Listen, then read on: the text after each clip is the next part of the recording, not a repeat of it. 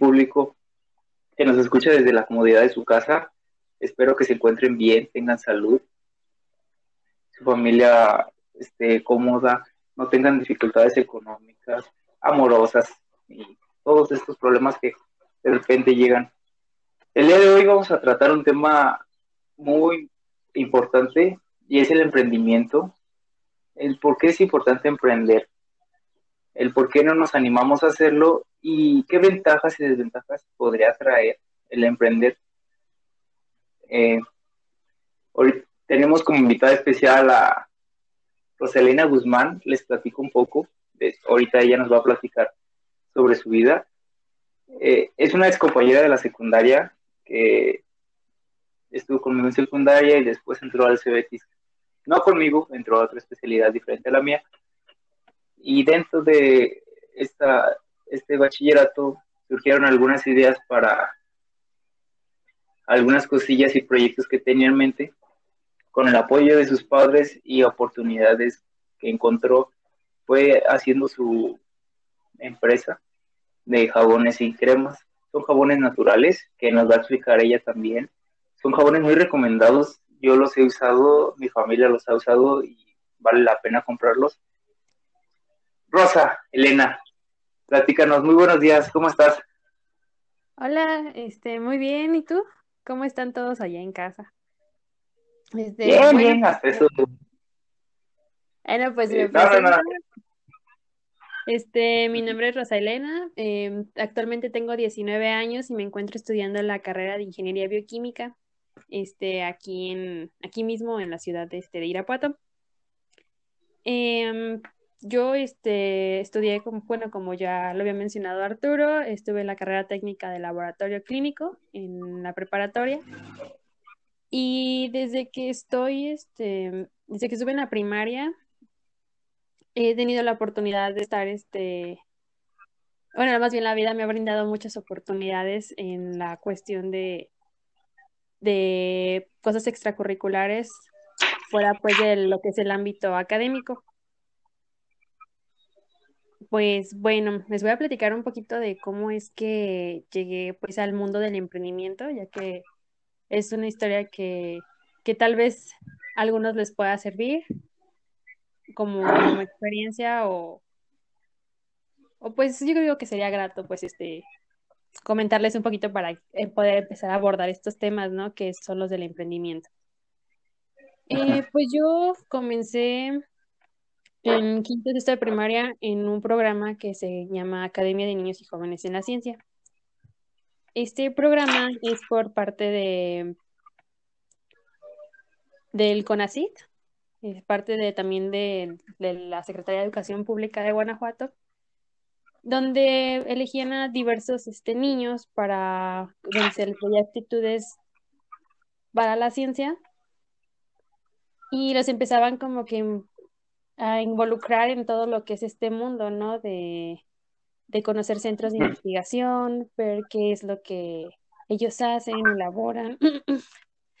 y pues parte de ese proceso eh, continuaba en lo que es este, la secundaria y termina, una vez terminando la secundaria, el programa finalizaba completamente, o sea, ahí es donde se le daba término pues a toda esa aventura en el mundo de la ciencia, ¿no?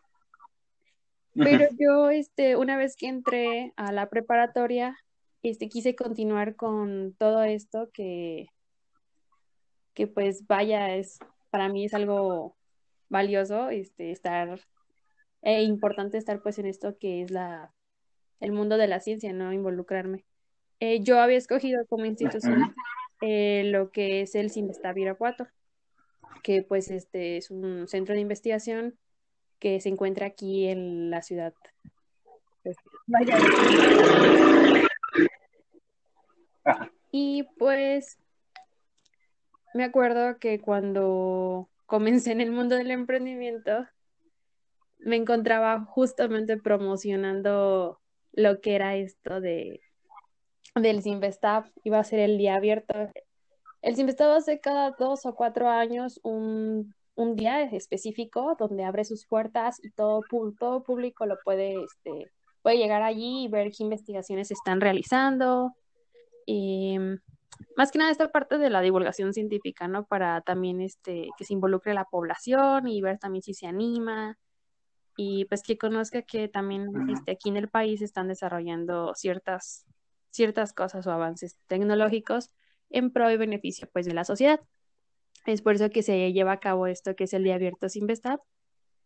Y yo me encontraba en mi escuela promocionando justamente ese día para que mis compañeros, pues vaya, de toda la escuela pudieran este, acudir. Y me acuerdo que comenzamos con los grupos de mi especialidad, de laboratorio clínico. Ya después de estar en estar entregando volantes junto con una compañera por los grupos, hubo una maestra que nos llamó la atención y nos dijo que, que estos, que estaba bien lo que nosotros estábamos haciendo de repartir los volantes y de dar a conocer el evento, pero que en la institución existía un departamento llamado vinculación. Este departamento es el encargado de, de hacer justamente la promoción de los eventos y todas las cuestiones relacionadas extra de la escuela, o sea, que tienen relación con la formación académica de uno como estudiante, pero a la vez no es dentro de la escuela, sino es fuera. Y pues ya una vez que, acudimos con ellos ahí en, vinculación, la encargada eh, nos comentó que había un, este, un evento de emprendimiento, que si nosotros queríamos participar. Y nosotros pues no, nunca habíamos escuchado esa palabra que es este emprendimiento y dijimos, pues, ¿qué es eso? Ella, pues, a grandes rasgos nos explicó que, el emprendimiento, al menos ahí en la escuela, era desarrollar una idea mm, o modificación de un producto que pues no existía en el mercado, era lo que nosotros conocemos como innovar. Era ya este, modificar algún producto ya existente en el mercado o hacer creación de algo nuevo o novedoso que pues no, o sea, no lo encontramos algo desde cero, ¿no? Mm, por ejemplo, algunos de los proyectos que yo he visto que se han desarrollado es este los polímeros, o sea, plásticos, este, elaborados a base de, de cáscaras de aguacate o de productos orgánicos, o algo ya que se modifica, podría ser un ejemplo, podría ser una mesa, ¿no? Que, que en vez de tener este, cuatro patitas, pues nada más tiene dos y la, la forma en la cual este está estructurada, pues la ayuda a mantenerse igual que una que tuviera cuatro, ¿no? Ahí está modificando algo que ya existe, o sea, las mesas ya existen, pero, pero le están dando este plus, este diferenciador que pues los hace importantes. Eso fue lo que ella a grandes rasgos nos explicó que era el emprendimiento. Y nosotros dijimos, pues bueno, pues vamos a entrarle, ¿no? Nos, este, nos inscribimos a esa sesión y fue así como comenzamos pues en esta, en esta parte del emprendimiento. Me acuerdo que la reunión era creo que un miércoles, y más no, no me falla las fechas. El miércoles después de que nos inscribimos, nos inscribimos un fin de semana, fue un viernes. Y la primera vez este, que fui en mi primer taller, la persona nos dio un tema que se conoce como elevator pitch. El elevator pitch es, bueno, en Google o en YouTube. Es una técnica en la cual tú vas a venderle la idea a, una, a un cliente potencial, a una persona, en lo que es la subida y bajada de un elevador. O sea, lo que, lo que dura, lo que dura el ascensor en subir o en bajar es lo que tú tienes para poder vender la idea a la persona y para ello diversos pasos. El primero, si mal no recuerdo, era lo que es una pregunta detonadora. Tú este, debes de decir algo que de verdad este, lo impacte y ya de ahí se van enlazando diversos escalones para poder este, lograr vender tu idea. Es una estrategia ya preestablecida pues sería interesante que, la vieran. A mí la primera vez que vi un elevator pitch, que no, bueno, obviamente no fue en el taller, fue, fue después del taller justamente. Me impresionó mucho la forma en la que lo llevan a cabo, ¿no? Si es que los invito a que revisen eso en YouTube. Es muy interesante. Y, Y pues ese día me acuerdo que nos hicieron vender este plumas justamente con esa estrategia. Eh, me gustó mucho, la verdad fue muy, fue muy dinámico. Y desde ahí decidí que pues vamos a ver, me gustaría este calar nuevamente, a ver si abren otro curso o algo así. Y pues sí, justamente abrieron otro curso. la maestra encargada de vinculación nos invitó a una como semana intensiva en donde uno tenía este, los quienes nos daban clases eran nuestros mismos compañeros que ya tenían más tiempo y formación en esto que, que eran los eventos pues que se llevaban a cabo por parte del CBETIS. Y nos dijo un proyecto para antes de la fecha, creo que era diciembre, teníamos, íbamos a tener la oportunidad de participar en la que es la estatal de emprendedores y prototipos que se lleva parte ahí del estado. Y pues nos animamos con un proyecto. El primer proyecto que realicé se llamaba Bebefoli. Era una bebida adicionada con ácido fólico, electrolitos y hierro para mujeres. Principalmente se elaboró para mujeres que tienen, se encuentran en estado, pues, bueno, se encuentran embarazadas o tienen algún problema como anemia o algo así. Y fue ahí como comenzamos ahora sí en el mundo del emprendimiento. Participamos la primera vez en, ese, en ese programa para ver cómo se llevaba a cabo, qué era lo que se... O sea, fue como un cáliz, ¿no? De prueba para ver qué sucedía. Y lo hicimos de, de prototipos, no nos fuimos al emprendimiento, o sea, no... Por parte también de mi especialidad y de, pues, de mi equipo con el que me junté, no conocíamos nada de, en cuestión de administración, no sabíamos que era un modelo Canva, no, no teníamos ningún conocimiento remoto de ello. Por eso participamos como una tipo tesina, era lo que teníamos que presentar. Y ya el siguiente año sí nos animamos con el mismo proyecto, pero ahora sí en la base emprendedora. Me acuerdo que eso representó un gran reto para nosotros porque pues uno cuando recién te dicen, oye, pues vas a hacer un modelo un modelo Canva. Vas a tener que identificar tu propuesta de valor, tu, segmento de clientes, tus objetivos, tu misión, visión, este, los valores, toda esta, esta parte que, que uno a veces no, no tiene el conocimiento porque el área en la que se desempeña se desarrolla no, no tratan estos conceptos a fondo. Porque yo sí conocía que era una misión, visión, valores, pero no sabía cómo hacer una propuesta de valor, cómo segmentar a mis clientes, cuál, identificar cuál iba a ser mi diferenciador. Pero a pesar de que sí representó un reto, no es, no, no fue tan difícil como algunas personas piensan que en realidad lo es. Eh, solamente requirió un poquito de investigación extra. Ahorita tenemos este, los medios que pues es del internet y todo esto. Aparte que por parte de la escuela nos proporcionaron un engargolado, ¿no? Como una tipo guía de las especificaciones que querían en el concurso. Y pues de ahí fue donde empezamos a agarrar estos conceptos y empezarlos a trabajar. Y sí, yo, pues yo considero que a veces no es este muy complicado realizarlo, así es que si alguno de ustedes se quiere animar a realizar algún proyecto así y quiere realizar un modelo de negocios, eh, pues actualmente ya es muy fácil, hay muchas herramientas, entre ellas, pues bueno, les digo, investigar los apartados en internet, pueden poner, creo que el más básico y más común es ese que les menciono, del modelo Canva.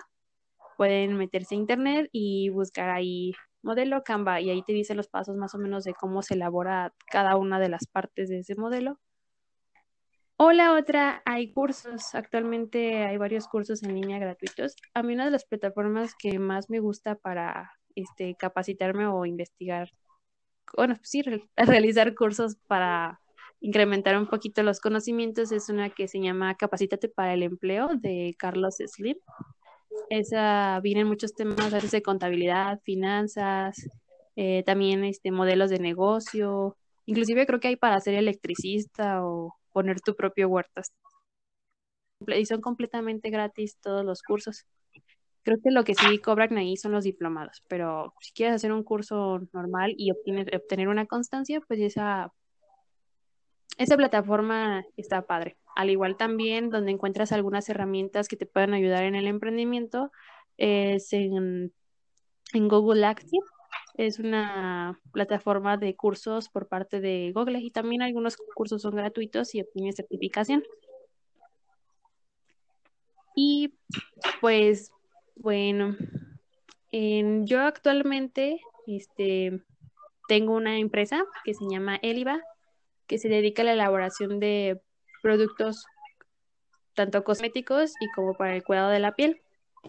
Nuestro principal objetivo como empresa es este, ayudar a la preservación de las plantas endémicas de aquí, pues de, de la región de Guanajuato y en México ahorita estamos más centrados aquí en la región porque pues es nuestro nuestro hay que empezar a trabajar primeramente de nuestro entorno y ya ver si si ya nos podemos empezar a expandir un poquito más.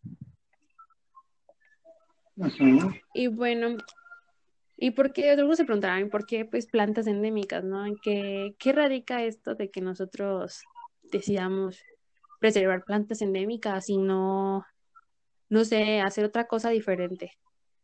Posiblemente a algunos se les, se les pueda ocurrir este, diversas ideas como, como, no sé, implementar huertos orgánicos o, o no sé, dependerá mucho a veces del interés de, de cada uno como persona, ¿no?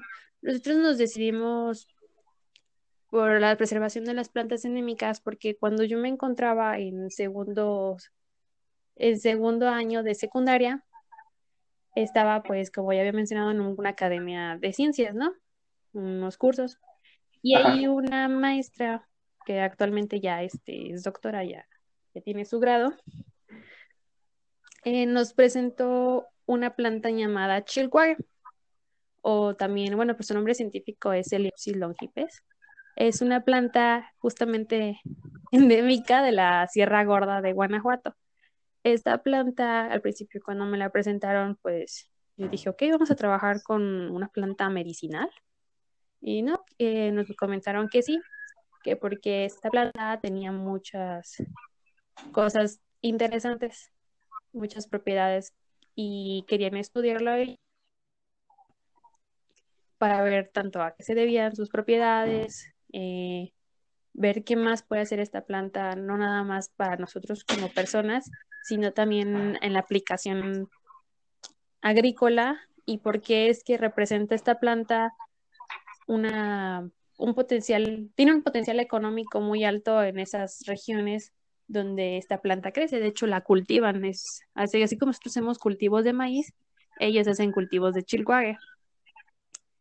Esta planta, bueno, va a decir, pues, ¿qué tanto hace, verdad? Porque me dices que mucha importancia a esta planta. Bueno, este me, actividades antimicrobianas, antifúngicas, es este, inclusive lo utilizan para desparasitar. También funciona como anestésico este, local, por así decirlo. Lo mm, utilizan mucho para el dolor de muelas justamente por esta propiedad. Cuando tú consumes, yo la primera vez que probé esta planta, eh, no crean que fue una experiencia muy agradable porque al todo momento de, es una raíz, entonces, tú, lo que tú consumes, la planta completamente sí tiene propiedades, pero lo que contiene más, o donde se encuentran esas propiedades más concentradas, es en las raíces de esta planta. Entonces, tú pruebas la planta, la, la raíz, más bien dicho, la masticas, y ahí es donde ya va saltando todas estas propiedades. Y pues automáticamente en cuanto la muerdes, te empieza a dormir todo lo que es la lengua y la boca. Eh, luego, bueno, te sabe un poquito como a maderita, yo le diría, porque pues obviamente estás consumiendo una raíz y, y sí tiene ese saborcito. Y de rato se te quita, y hasta eso lo, lo adormecido, dura muy poco, pero es como que el... Ah, y empiezas a salivar mucho también, este, estimula las glándulas eh, salivales. Y pues sí, esta planta es de antemano, pues son, una de las pocas propiedades que tiene. También en cuestión cutánea ayuda a la cicatrización rápida, cuando las personas tienen algún problema como pie de atleta o algo así, allá lo utilizan mucho para, para mitigar este problema. Al igual que también, creo que también es repelente, pero muy mínima parte. Y sí, pues tiene demasiadas propiedades, por eso algunos la conocían como raíz de oro. inclusive hubo un tiempo escasez de esta planta, estuvo mucho en peligro porque el ejército, bueno, estuve una vez que estaba leyendo ahí en un artículo, el ejército estadounidense lo utilizó para dárselos a, a sus soldados y aquí en México se escaseó esa planta y nosotros como mexicanos ni enterados. Bueno, es que no es muy común pues escucharla y de hecho fue por eso que yo comencé con esto de las plantas endémicas porque yo llegaba con alguna persona y le decía, oye, ¿tú conoces el chilcuague? Porque yo estaba fascinada, ¿no? Todavía hasta la fecha estoy fascinada con esta planta. Y llegaba y les decía, oye, ¿te conoces el chilcuague? ¿Y ya has comido chilcuague? ¿Has probado el chilcuague? ¿Alguna vez has escuchado el chilcuague? Y la mayoría de las respuestas era que las personas no tenían ni idea que esta planta existía tal vez algunos, muchos de ustedes que ahorita actualmente nos están este, escuchando, van a decir, pues no, yo tampoco ni idea de que esta planta existía. Claramente, pues sí, no es muy común, pero también me he fijado que hay personas que no conocen ciertas plantas también este, medicinales o, o que bueno, que nuestras abuelitas por lo general usaban anteriormente y que también nos pueden servir. Es una alternativa pues grande para, para tratar actualmente ciertos problemas y a veces nos traen más beneficios a nosotros que lo que podrían aportar pues estando ahí únicamente en el ecosistema.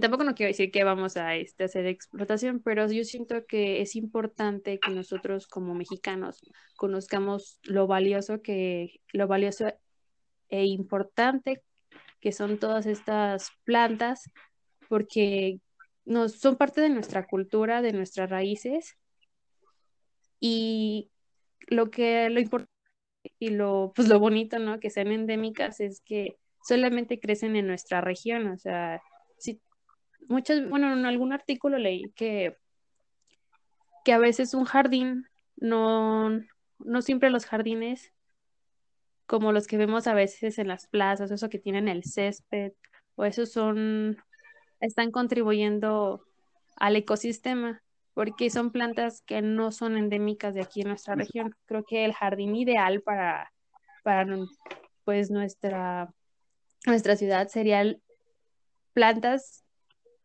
que fueran endémicas de aquí de la región, ¿no? Que ayudáramos a contribuir el ecosistema que habita en nuestra región sin modificarlo. Pero a veces es muy difícil por, por ciertos factores, ¿no? Que, que pues es, yo siento que es más sencillo poner un césped que poner un huizache en nuestra comunidad. O sea, es, es, también estético, es más estético a veces el césped que poner pues justamente esto pues que un huizache o, o un una captacia o algo así en, nuestra ciudad.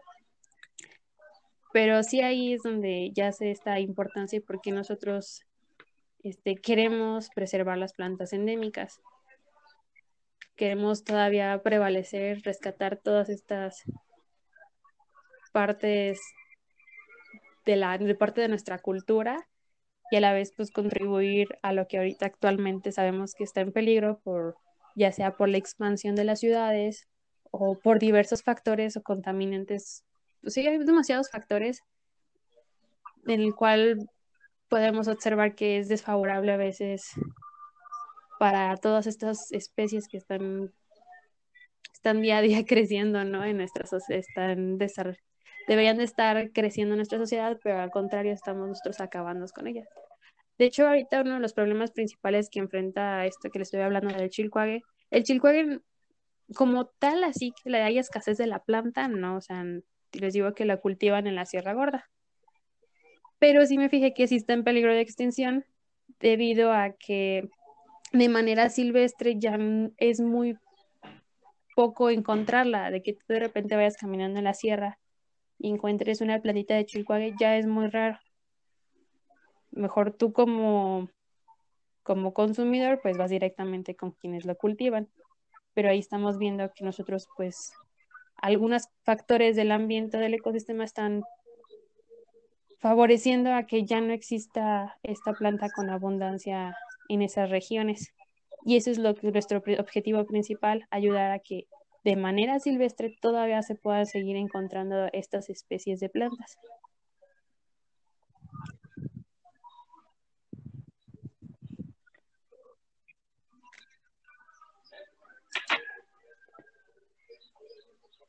Sí, es como, como decir, este, todavía hay osos polares en los zoológicos, pero en su hábitat natural pues ya no, ya se están extinguiendo.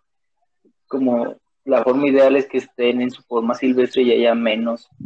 En el ejemplo que puse en los zoológicos, tu, tu historia, al menos en lo particular, sí inspira, porque demuestra que cualquier persona, ya sea chica, ella me mencionó que tiene 19 años, pues, no es una persona muy longeva. Cualquier persona puede emprender. Y algo que hay que decirle al público es que emprender, eh, por lo que entendí, es innovar. O sea, no tienes que sacar una idea desde cero porque puedes basarte en las ideas existentes y simplemente hacer una modificación que innove, que mejore, obviamente, el producto, que es la idea que seleccionaste. Yo recuerdo cuando yo estuve en el CBETIS que me pidieron hacer mi proyecto de titulación, mi maestro me comentaba que no tenía que hacer un proyecto desde cero, tenía que agarrar un proyecto ya existente y nomás hacerle una sola modificación, pero no lo hice. Pero qué curioso que a mí no me dijo mi maestro que estaba emprendiendo, que estaba innovando, a mí no, yo tenía conceptualizado que era un proyecto y ya eso es todo. Y algo importante que mencionaste fue lo de las oportunidades que ya platicábamos anteriormente.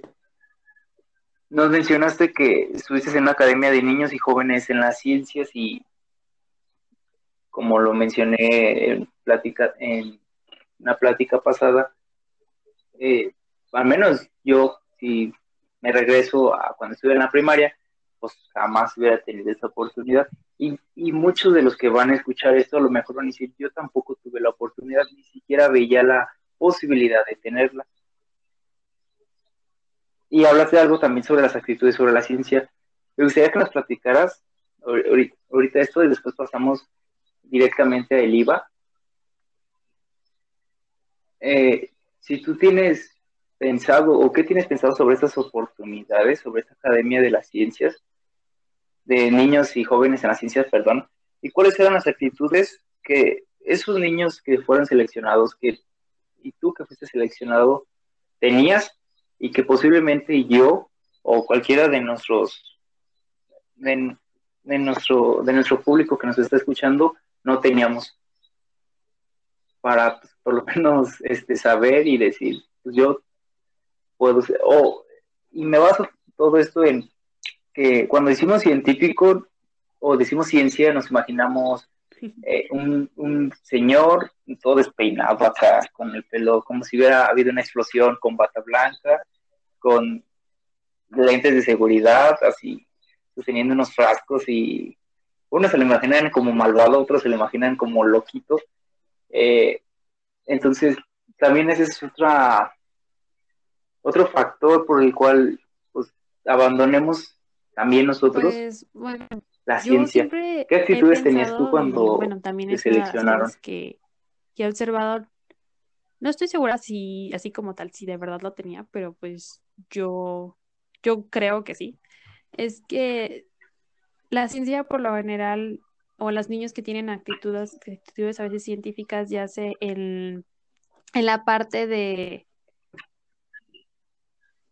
de la, de la curiosidad siempre cuando uno es este, mm, cuando una persona es muy observadora y le gusta analizar o tiene esta como espinita por el saber por qué suceden las cosas, por qué los fenómenos eh, y factores pues que nos rodean son, son así, ¿no? Los tratan de, este, de describir. yo pues siempre he ligado la ciencia a la parte de la curiosidad y la observación.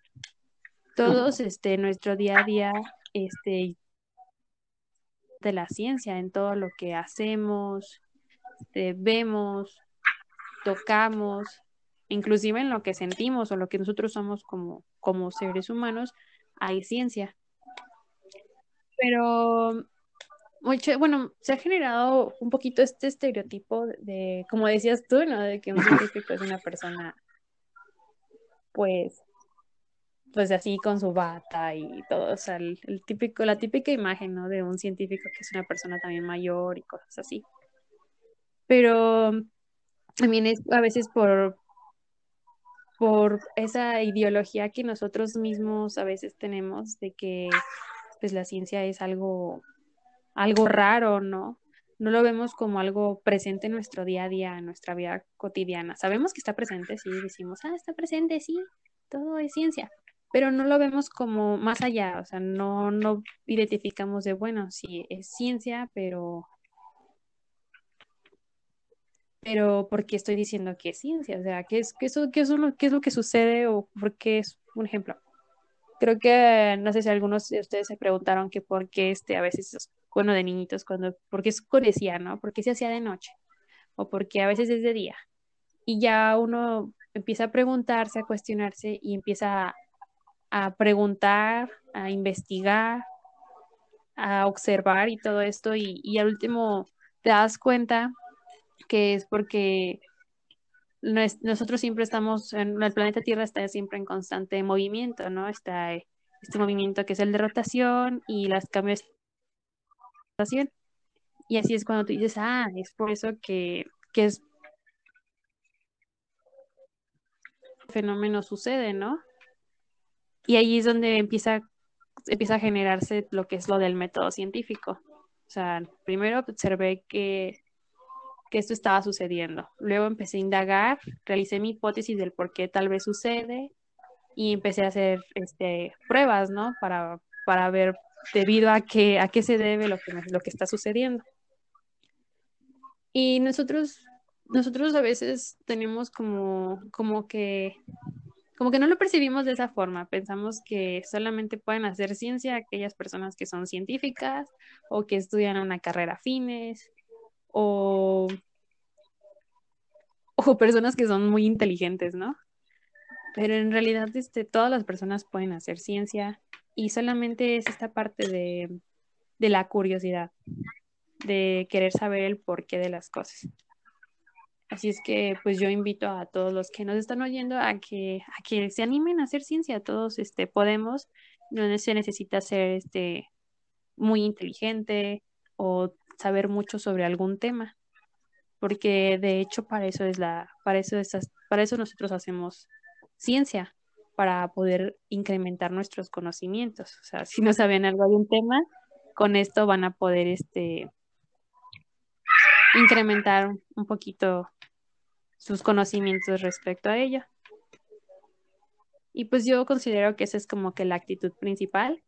En cuestión a las oportunidades, sí, la verdad considero que sí fue muy afortunada este, en, esto, en esto que, fue entrar a ese programa. Eh, sé que no todos este, se nos ha ofrecido este tipo de oportunidades, pero, pero otra de las cosas que también me he dado cuenta es que nunca es tarde para, poder a veces comenzar. Em, hay muchos, hay muchos medios, bueno, en diversos medios como las redes sociales, tal como es este Facebook, Instagram a veces de repente también he visto ciertos eventos o algunas plataformas de, internet. Pueden a, veces ustedes este, encontrar un poquito temas relacionados a esto que es la ciencia, si, si les interesa un poquito más conocer. Hay programas, hay, hay inclusive cursos de verano o algunas algunos programas, ¿no? Que, les puede ayudar a incrementar este, sus conocimientos y que también este, tienen acceso a, constancias en caso de que a ustedes este, les guste eso de tener especificado para incrementar su currículum, ¿no? O si lo quieren hacer por gusto, también hay varios, he visto que ahorita actualmente han hecho muchos live de personas que, que les gusta esto de la divulgación científica, ¿no? Y dan a conocer sus temas. Y pues es parte también para que ustedes este, puedan empezar a entrar en esto. También, bueno, me he dado cuenta que en otros sectores, como es el emprendimiento, este, algunas partes también de capacitaciones en la economía, en diseño de modas, en esto que es la industria 4.0, todo esto. Eh, hay muchos, muchas cosas este, en Internet, muchas oportunidades, inclusive para aprender, ah, para, para, aprender, para emprender, hay, muchísimos, hay muchísimos programas. Ahorita actualmente aquí en el estado de Guanajuato hay muchas este, incubadoras y desarrolladoras de proyectos. Ahorita las que se me vienen en mente es la, la de la Salle, que se encuentra en León. Está también Nova Era, Parque de Innovaciones Tegrobiotech. Tenemos también, ahorita actualmente se abrió, tiene como unos pocos, poquitos meses que se abrió uno que se llama IDEA, IDEA GTO. Se encuentra este, en Puerto Interior, aquí, aquí mismo en Guanajuato. Y también hay diversos programas de gobierno donde apoyan este, a jóvenes emprendedores. Y para parte también de la ciencia hay muchos este, grupos de divulgación científica que están este, ligados a algunas este, instituciones donde se lleva a cabo esta investigación, como es la UNAM, este, inclusive es Investab, se encuentra el grupo de divulgación científica Argonautas. Em, hay otros donde pueden entrar ustedes este, como jóvenes, bueno, si son jóvenes, pueden entrar también a, otro que se llama SCJ, Sociedad Científica Juvenil. Ese está en varias sedes aquí también en Guanajuato. Y son grupos este, de jóvenes que hacen pláticas de, relacionadas a divulgación científica, justamente.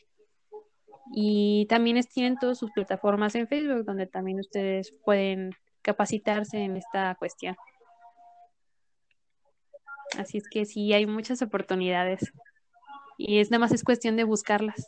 Todos este, podemos realizar lo que nos lo que nos interesa y nos llama la atención solamente es esta esta partecita no de, de investigar de picarle por aquí por allá y por ahí debe de haber algo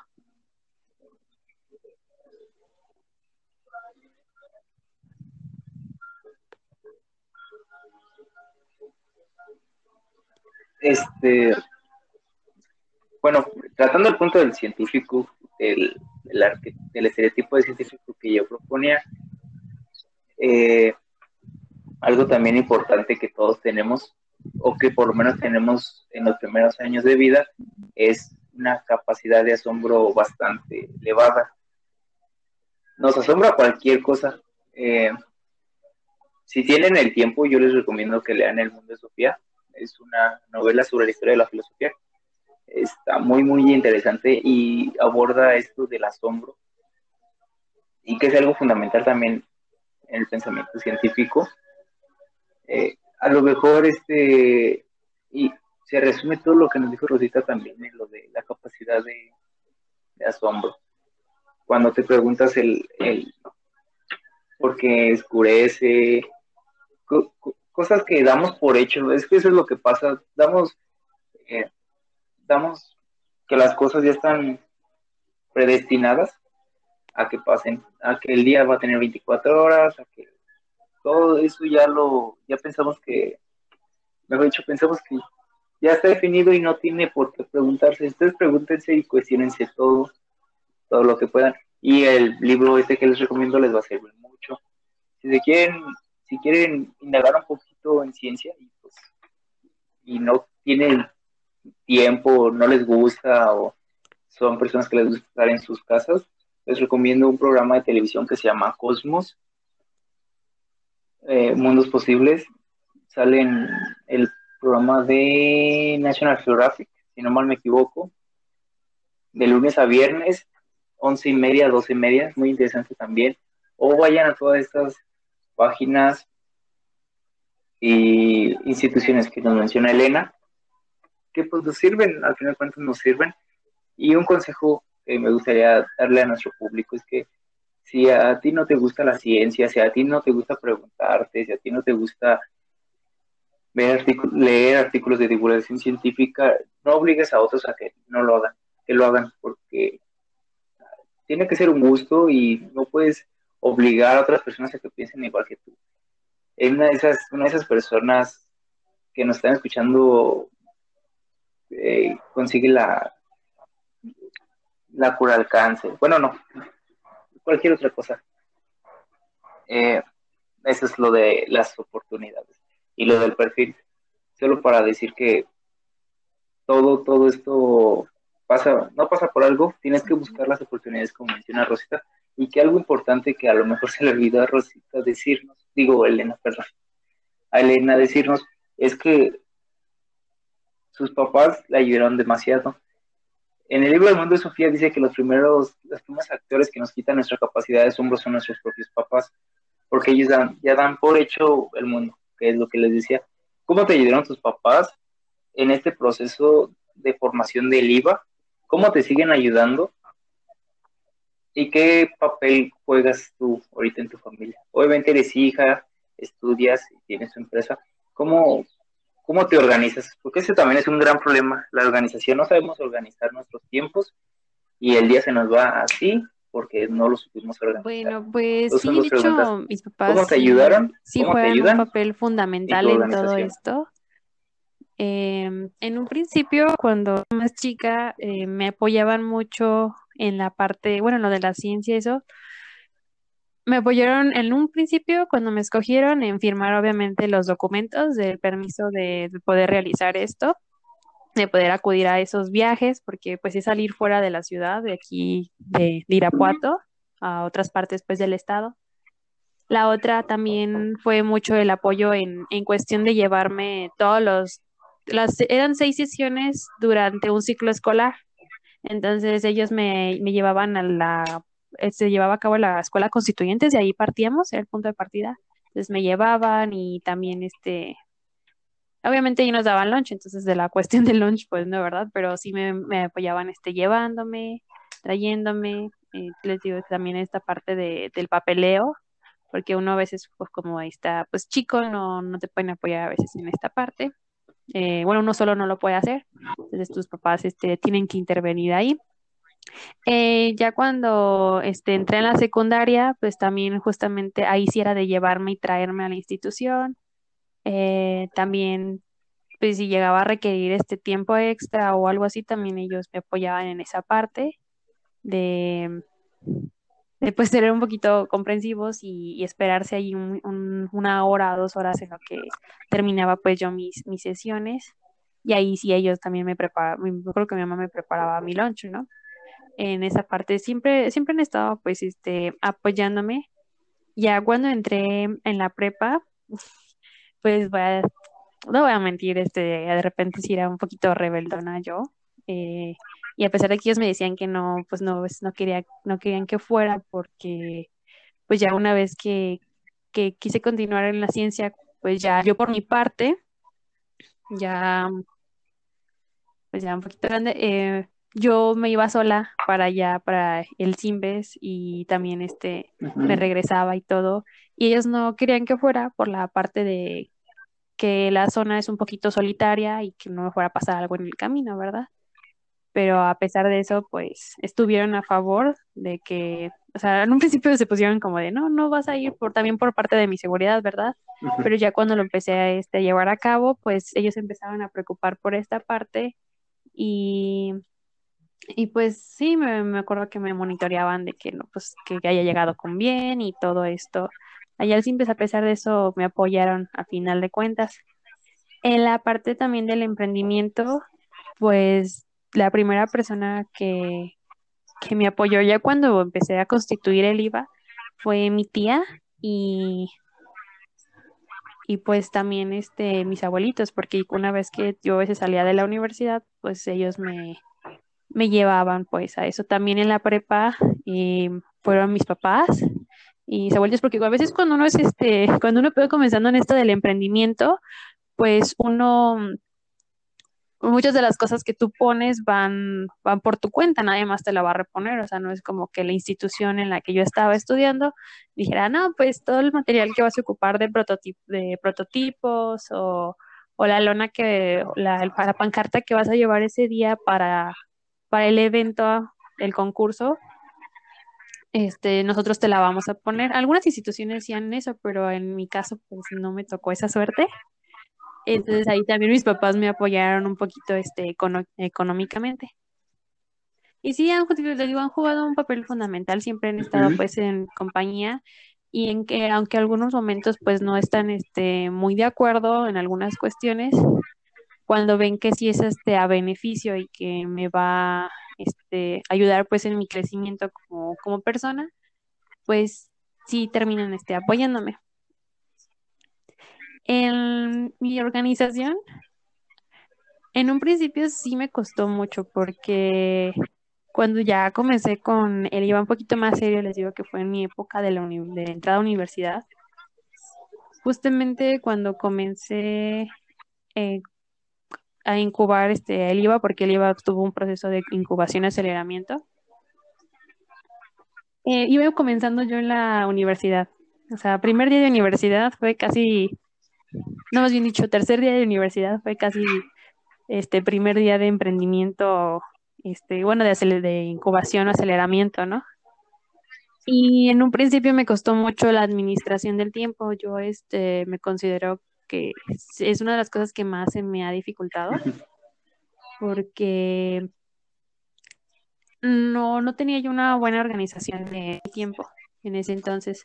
Y era como de, ok, tienes que hacer tareas, haz esto, haz lo otro. Y a veces no alcanzaba a cubrir completamente todas las, las cosas que tenía que hacer en un día porque no sabía justamente modular esto ya ahí mismo, este, me acuerdo que me dieron un taller de administración del tiempo, te, te dan herramientas, te dicen, bueno, yo ahorita les voy a dar algunas, este, tal vez herramientas que algunos ya de ustedes tal vez lo lleven a cabo para administrarse, que es utilizar agendas, este, alarmas, este, hay unas técnicas como la Pomodoro, que es como en 25 minutos tienes que concentrarte, sacar tu, máxima concentración en una sola tarea y ya este utilizarlo por, por laxos de 25. Si vas a ocupar más, pues ya son dos pomodores y así. Es parte también, pues, uno de, administrar su tiempo, ¿no? Y ya conforme, conforme pasó el segundo año, pues, de ya cuando terminé el proceso de incubación, fue cuando empecé a mejorar un poquito más en esta parte. Ya, ya decidí yo que entre semana me dedicaba a lo que es la escuela, y así sobraba del día, pues ya lo podía dedicar un poquito más este, a él. Si no, pues ya hasta fin de semana es cuando a veces tiene más delgura, pues puedes dedicar también esta parte. Yo, de hecho, este diario, por lo general, anoto algunas tareas de las que tengo que hacer, ya sea en mi agenda o en mi teléfono, hay aplicaciones para eso. Y así es como pues voy completando el día, como de, bueno, tengo que hacer estas tareas, priorizo las cuatro, las más importantes, las que no se me tienen que pasar sí o sí, y dejo otras que no hay problema si no se cumplen, pero, pero de preferencia hay que cumplirlas. Y así es más o menos como yo este, me administro, pero sí, sí he tenido muchas dificultades en esta parte del tiempo, creo que es lo que más me ha costado. Y que también a veces considero que a la mayoría de nosotros nos cuesta. Que quisiéramos que ya tuviera muchas horas. Sí, la,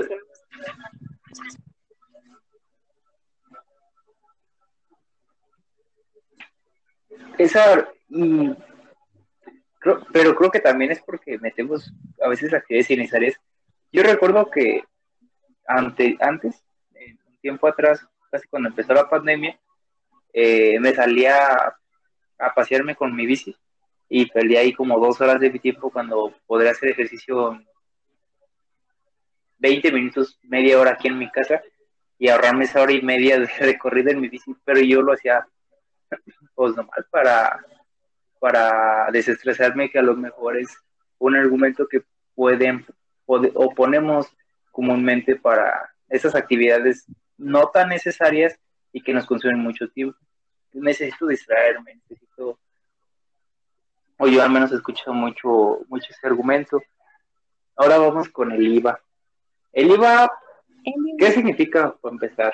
el pues nombre IVA. El IVA, el nombre proviene ¿Y qué nos ofrece el IVA? Longipes y que es parte pues de la, es un juego de palabras pues de ese nombre científico que es la planta con la que comenzó toda esta idea.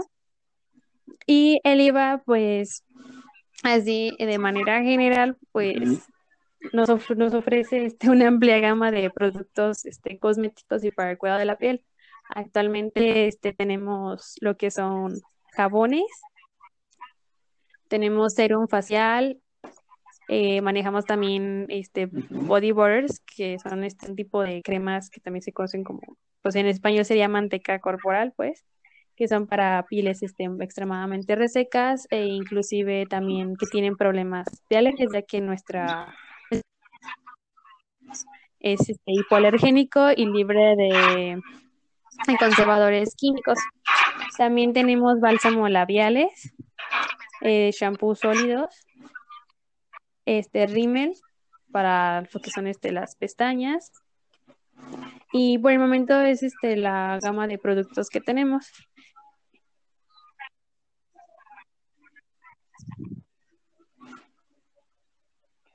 Nos o te importaría decirnos eh, el precio de, estos productos por si alguno de, lo, de nuestro público se anima este, a comprarlo pues de una vez también di dónde te podemos encontrar, cuáles son tus redes sociales o tu correo, no sé qué, qué gustes dar para... Pues, sí, eh, pues se me haría es un poquito más fácil ahorita en estos momentos este, pasarle mis contactos de las redes sociales para que las personas que se animen nos contacten este vía Messenger, que es ahorita este, o nos manden un DM por este, por Instagram. Nuestras redes sociales es Eliva, en Facebook se encuentran como Eliva o Eliva este, Cos, o sea, arroba Eliva Cos. O en Instagram, que también nos encuentran por el mismo nombre de Eliva o este, arroba Eliva Natural. También tenemos correo electrónico, que es este elivanatural arroba gmail.com. Y esas son este, las tres redes sociales principales por las que nos pueden contactar.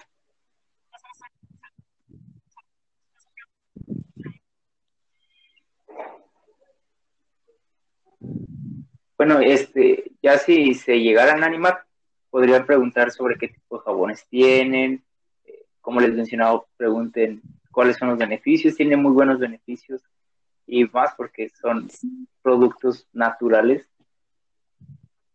Este, algo que gustes abonar, Elena, de, de este gran proyecto tuyo, que aunque ahorita no es tan pues, grande. más que abonarles algo sobre, sobre mi proyecto, yo creo que me gustaría más este abonar lo que es este un consejo, darles un consejo a las personas y es de que que persigan sus sueños, sus ideas, este, luchen por lo que ellos quieren y, y lo más importante que, que pues yo considero es que si son buenos en algo, les apasiona y les gusta algo, lo, busquen y lo desarrollen, porque muchas veces nosotros tendemos a entrar pues un poquito en la idea de, de, que bueno, esto es lo que yo tengo predispuesto para mí, esto es lo que, lo que pues la vida me, me dio, ¿no?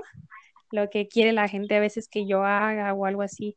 Pero es más importante a veces ponernos a pensar qué es lo que nosotros queremos y qué es lo que nosotros podemos aportarle con lo que nosotros queremos a las demás personas y este al mundo. Entonces yo los invito a que se animen a ver cómo es que ustedes a partir de las cosas que les gusta o les apasiona hacer pueden apoyar o contribuir algo a la sociedad para pues hacer de este país, de este mundo, de esta ciudad pues un lugar mejor.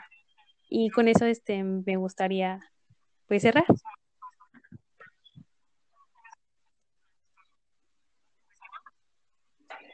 Eh, es un gran consejo porque muchas veces abandonamos nuestros sueños, nuestras metas, nuestros gustos por cosas superficiales, por cosas que en el momento son atractivas, pero no nos gustan.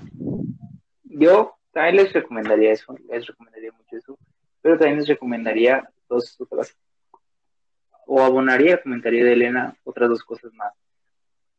Tengan una buena organización de su tiempo, porque pues lo único que no tenemos como tal es el tiempo, no podemos regresar el tiempo. Si tienen la oportunidad de buscar, indagar, si se les presenta cualquier tipo de oportunidad que abone a lo que les gusta, agárrenla, utilícenla, explótenla hasta que ya no quede absolutamente nada de esa oportunidad y sigan buscando más oportunidades y en una de esas pueden y cumplan sus sueños. Sus sueños también deben de ser realistas, tampoco se vayan a ir a... Y no porque no les diga que no lo sigan, síganlos, pero también deben de tener en cuenta que su contexto también tiene un gran peso.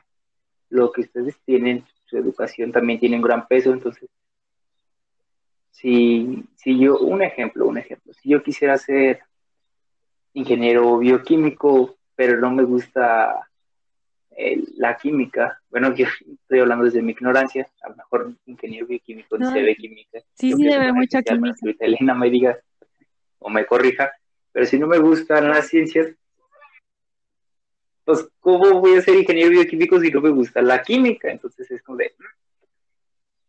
O sea, como establecer bien tus metas, establecer bien, bien claro qué es lo que tienes y aferrarte a eso y trabajarlo todos los días. Obviamente siguiendo aferrado a ese punto. Esos son mis consejos. No sé si Elena tenga alguna Creo que sí sería todo ahorita hasta el momento. Y si no es así, pues.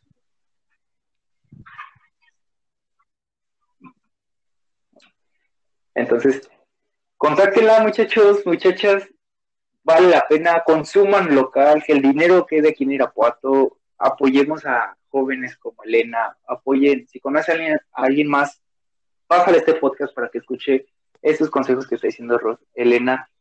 Si tienes ganas de capacitarte, métete a la página de Capacitarte para el Trabajo. Este, la Universidad Víctor de Guanajuato también da cursos, existen muchos cursos gratuitos en línea que te pueden ayudar. Investiga, indaga y comparte este podcast eso fue todo por nuestra parte.